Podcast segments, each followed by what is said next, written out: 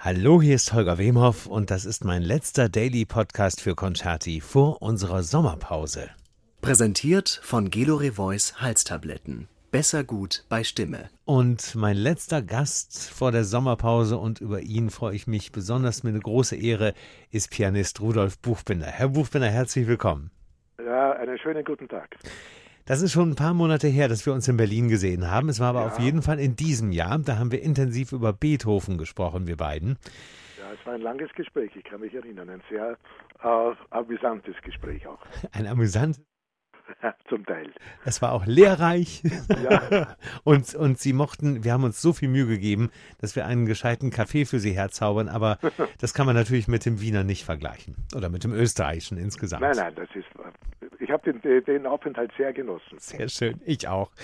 Auch mit Ihrer Frau. An dieser Stelle ja, auch nochmal genau. ganz liebe Grüße, bitte. Danke, ebenfalls. Ich gebe sie auch gerne zurück. Und Ihnen beiden geht es hoffentlich gut.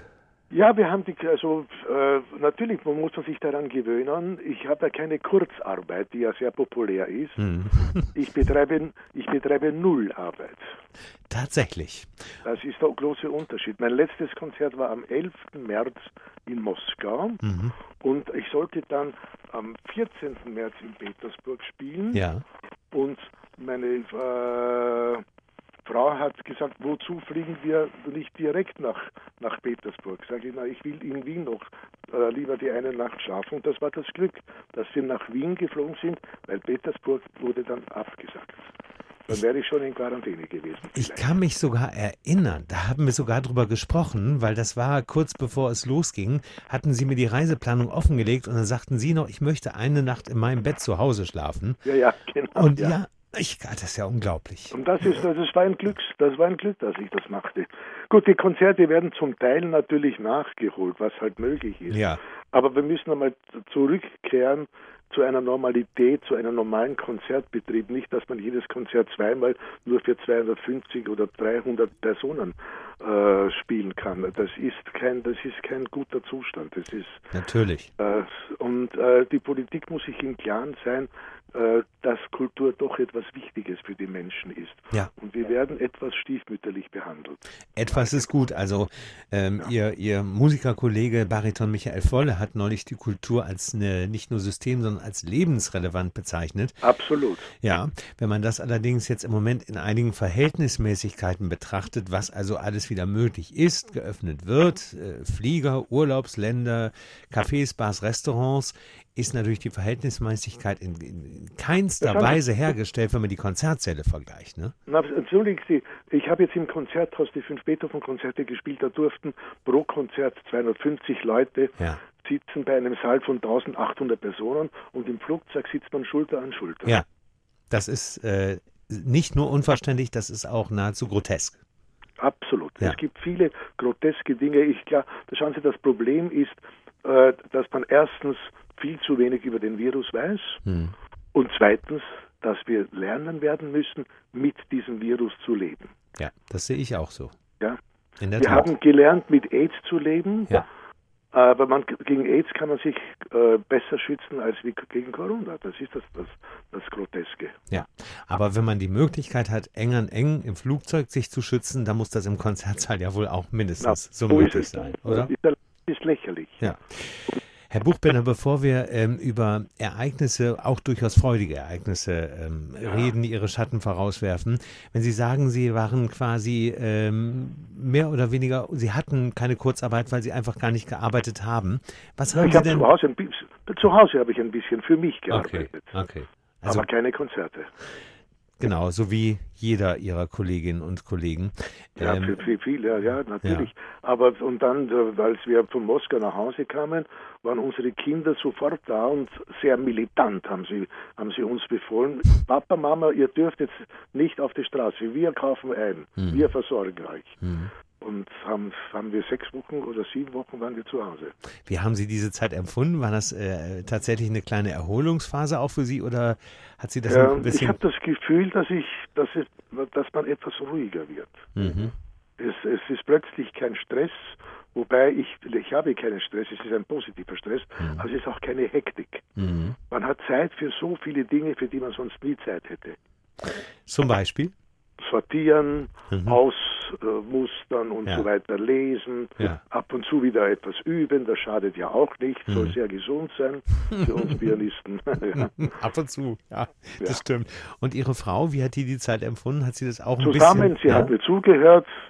Äh, wir haben das, das, die Zweisamkeit sehr genossen. Ja.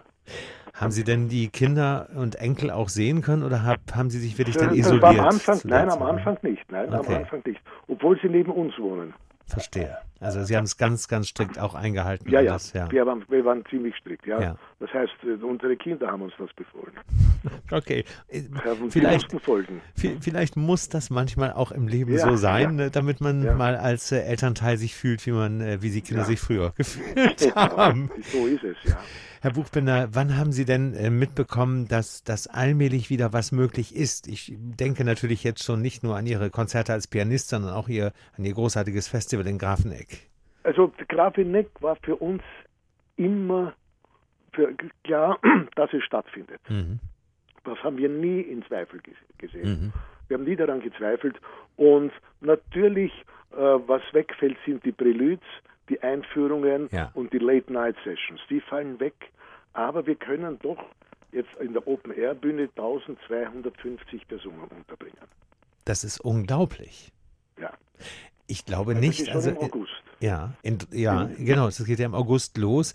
Ähm, ich habe äh, jetzt mal, ich habe den Überblick jetzt fast verloren bei den vielen Zahlen und Verordnungen, sogar in, hier in Deutschland in verschiedenen Bundesländern. Ich bin mir gar nicht sicher, ob, ob Deutschland Open-Air-Konzerte mit so vielen äh, Menschen. Glaub, nein, Deutschland ist uns in, insgesamt einen Monat ist, sind sie. Sind wir zurück, ne? Genau. Etwas zurück, ja. Aber das wird sich auch in Deutschland bald ändern. Es war ja so, im Juli ja. waren es, nein, im Juni waren es 100 Leute, ja. im Ju Juli jetzt 250 und August 500 drinnen und außen Open Air 1250. Das ist natürlich, ich weiß, wie viele Plätze hat äh, die, der, der, Wolkenturm in Grafeneck insgesamt? Etwas über 2000. Also müssen Sie ungefähr um 800 reduzieren. Ja, ja. Das ist noch so gerade zu verschmerzen, denke ich, oder? Ja, das ist. Wir mussten natürlich sämtliche Karten zurückgeben mhm. vom ursprünglichen Festival ja. und mussten die Karten neu auflegen. Aber wir hatten noch nie in der Geschichte des Grafeneck-Festivals, die, die ja sehr kurz ist, ja. äh, nur 15 Jahre, aber wir hatten noch nie so einen Ansturm für Karten, einen, nämlich einen verrückten Ansturm. Das ist unglaublich. Mhm. Ich kann mir das vorstellen. Wir haben ja schon drüber gesprochen. Ich war ja an ihrem, ihrem Premierenfestival vor 15 Jahren, war ich ja dabei. Ja. Mit, mit René Fleming. Äh, ja. Als die im Regen uns da die wunderschönsten Töne ja, ins Publikum. Und das werde ich nie vergessen, ihre Professionalität. Ja. Ich wusste, sie hat drei Zugaben. Ja. Und dann tritt sie vor das Publikum und sagt, ich habe drei Zugaben vorbereitet, aber damit Sie nicht so lange im Regen sitzen müssen, singe ich jetzt alle drei Zugaben hintereinander. Ist das nicht großartig, ja. Und das ist fantastisch. Ja, ja. Das war natürlich ein Riesenerfolg. In der Tat. Und es war äh, die Kulisse bei Ihnen und so weiter. Das ist halt so ein eines der schönsten, besondersten Festivals, was ich wirklich in Europa kenne. Also ja, das, das, das, Schöne bei unserem Festival ist, man geht zwar nicht über einen roten Teppich, ja. aber dafür geht man über, durch den Rasen. Ja, man geht durch den Rasen, genau, und fühlt sich sehr wohl dort. Ja. Ähm, am 14. August geht es los und äh, Sie werden natürlich das, äh, das Festival auch wieder mit tollen Kollegen zusammen eröffnen. Ja, das hat sich so ergeben, mhm. dass die unsere äh, Komponistin in Residenz, Frau Frau Gurzi genau. ihr Trompetenkonzert dirigieren wird ja. und ich dirigiere dann vom Klavier aus Beethovens Trippelkonzert, sodass wir im, zum, zum, im Beethoven-Jahr äh, das äh, Festival mit dem Composer in Residenz und dem Jubilar Ludwig van Beethoven eröffnen. Was eine wunderbare Idee ist, denn äh, sowohl natürlich jetzt äh, ihre, ihre Komponistin, also Frau Kurzi, aber auch eben Herr Beethoven sind dooferweise und dummerweise natürlich viel zu kurz gekommen bisher. Es war ganz ja. anders geplant, wenn ich an unser ja, letztes werden, Gespräch ich denke. Ich glaube, wir werden den Ludwig van Beethoven noch ein bisschen ins 21er Jahr ja. Äh, hin, verlängern. Es wäre zu schade drum, finde ich auch. Aber es ist natürlich, wenn ich mir das Festival und wenn ich mir Ihr Programm anschaue, Herr Buchbinder, ist es schon sehr bemerkenswert, was Sie da an Stars jetzt wirklich auffahren können. Denn ähm, wenn ich das so vergleiche, in vielen, vielen Ecken der Welt ist es ja gar nicht möglich. Wir müssen gar nicht äh, nur an die USA zum Beispiel denken, auch in Großbritannien, wo, wo alles ja völlig flach fällt in diesem Sommer. Aber so eine Ansammlung von Stars, äh, ob es nun Alice Saraut, Jonas Kaufmann, Anna Netrebko äh, ist, äh, die Wiener Philharmoniker, das Tonkünstlerorchester, Sie selber, ja, äh, da fehlen noch unzählige. Ja, und ich musste ja vollkommen umdenken, weil wir keine ausländischen Orchester haben konnten. Ja, ja. Und es, an den vier verlängerten Wochenenden haben wir praktisch die vier österreichischen Orchester. Ja. Die Wiener Philharmoniker, die sofort bereit waren, drei Konzerte zu geben. Hm. Die Wiener Symphoniker geben drei Konzerte, das äh, Radioorchester, die Tonkünstler und dazu noch natürlich fantastische Instrumentalisten und vor allen Dingen auch Gesangssolisten. Ja. Der, der Piotr Pecavo hat ja auch einen ganzen Abend. Genau. Einen großen äh, Opernabend. Wir haben eine ja. Mit ihrem Mann Yusuf äh, und Dirigenten wie Welser Möst, äh, Dudamel, Manfred Honeck, ja, toll. Ja. Das ist großartig. Also äh, Dudamel und also wirklich, wen sie alles da haben. Äh, ich glaube, so eine Ansammlung an Stars hat es noch nie äh, auf einem Festival gegeben. Ich glaube gegeben. auch nicht, so eine Konzentration. Und ja. was, ich war so gerührt von der Bereitschaft meiner Kollegen, äh, für mich zu spielen. Ich habe mit, mit Piotr Becava gesprochen, sagte, ich singe für dich, was du willst.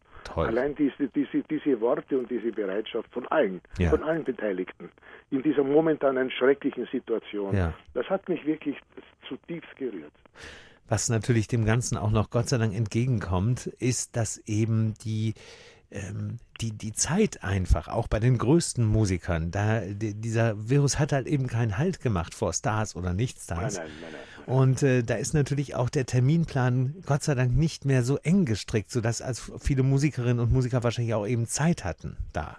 Ja, natürlich, da, das Entscheidende war auch, wo ist der Wohnsitz des Ja. Musikers. Ja, Das, das, das spielen so viele ja. Dinge eine Stimmt, Rolle. natürlich. Ganz wichtig. Anna Nesrebko zum Beispiel wohnt ja mit ihrem Mann und ihrem Sohn äh, in Wien. Also Sie wohnt in Wien, ja. Genau. Und, und Piotr, äh, Piotr hat auch eine Wohnung So in ist Wien. es, ja. Kaufmann auch. ja, Und äh, besser ja, geht es eigentlich gar nicht. Nein, Ne? nein, das ist fantastisch. Ja. Ja.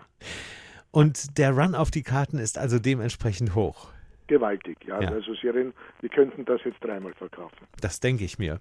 Ähm, ich werde mal versuchen, vielleicht über den einen oder anderen äh, Weg noch eine Pressekarte zu bekommen, weil wir, Sicher. wir hatten, Sicher. wir beiden hatten ja besprochen, dass wir uns sehen. Und dann dachte Ja, ich ja, ich, hoffe es das, ja. ich auch. Und ich dachte, das findet auf keinen Fall statt, dachte ich. Und dann äh, kam auf einmal jetzt vor wenigen Tagen diese glückliche Nachricht. Und das ist, ist natürlich, äh, also da muss man Österreich aber auch wirklich ein großes Lob aussprechen. Das möchte ich an dieser Stelle nochmal sagen.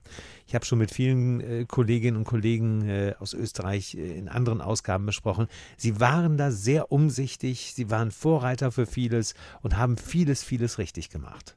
Ja, das äh, nämlich von, vom ersten Moment an hat man das ziemlich brutal gemacht und man hat sogar etwas Panik verbreitet, Ja. was gar nicht so schlecht war. Ja. Und meine, die Lockerungen sind natürlich problematisch, aber ich sage, verrückte Idioten wird es immer geben, die sich an nichts halten. Das, da, da, damit werden wir leben müssen. Haben Sie denn Angst vor einer sogenannten zweiten Welle? Nein, das haben wir eigentlich nicht. Und es wird mit Sicherheit, glaube ich, keinen zweiten Lockdown geben. Das kann man sich auch wirtschaftlich nicht leisten. Davon bin ich auch fest überzeugt. Ich habe Ja, äh, der, der, der italienische Ministerpräsident Conte zum Ja, Beispiel, ja. Äh, der hat das sehr vernünftig gesagt, er kann die italienische Wirtschaft nicht noch mehr schädigen, aber er appelliert an die Eigenverantwortung der Menschen. mhm.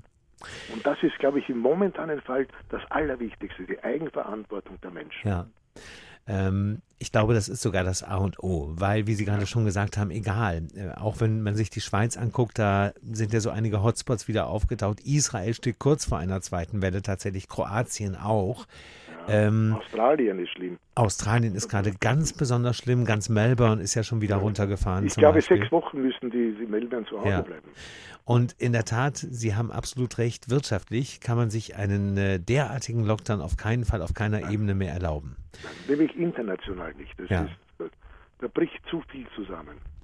Herr Buchbinder, darf ich noch fragen, ähm, dieses Festival endet dann ja, also nach, es ist ja wirklich vom 14. August bis weit in den September rein, sind ja nahezu täglich die größten Konzerte bei Ihnen. Wie sieht das denn dann ab September aus? Äh, für Sie als Pianist wieder? Haben Sie dann schon wieder Aufträge, die Sie dann wahrnehmen können? Oder wie sieht Sie, das Problem der momentanen Zeit ist, dass man von heute auf morgen le lebt ja. und plant. Ja. Man, das kann sich stündlich alles ändern. Hm. Ich sollte im September einen Beethoven-Zyklus in, in China machen, dann ja. Korea, äh, im Oktober San Francisco und Pittsburgh und der amerikanischen äh, ist natürlich alles abgesagt bis ja. Ende des Jahres. Wir werden sehen, was passiert. Ich habe im November äh, sieben Konzerte mit äh, Israel Philharmonic in Tel Aviv. Mhm. Ich nehme an, das wird auch abgesagt. Ich bin im November auch noch in Beijing und Shanghai. Mhm. Ich weiß nicht, was passiert. Mhm. Also das ist ähm, meine arme äh, Julia Fein, das ist meine Managerin, ja. die ist nur am Schieben, am Termin schieben. Ja. Das ist die Hauptbeschäftigung. Eine Wahnsinns, eine wahnsinnsliebe Person, aber ich kann mir ja. vorstellen, dass sie auch gerade im Moment kurz vor dem Durchdrehen ist. ist ja, ja, absolut. absolut. Ja. Ja, Herr Buchbinder, dann kann ich nur wünschen, äh, nicht, dass das Festival ein Erfolg wird, weil das ist es ja jetzt schon. Sondern ja, Gott sei Dank. Ich wünsche mir einfach äh, für mich ganz egoistisch, dass ich äh, Sie und Ihre Frau äh, in irgendeiner Form, auch wenn es vielleicht nur mit einem Abstand von zwei Metern ist, in die Arme nehmen kann dort Bei uns gibt es nur einen Meter Abstand.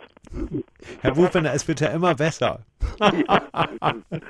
Alles Gute. Sehr schön. Es war schön, mit Ihnen zu plaudern. Alles Gute. Wir hören uns und sehen uns Danke, hoffentlich. Danke. Lieben Gruß. Tschüss. Danke wieder.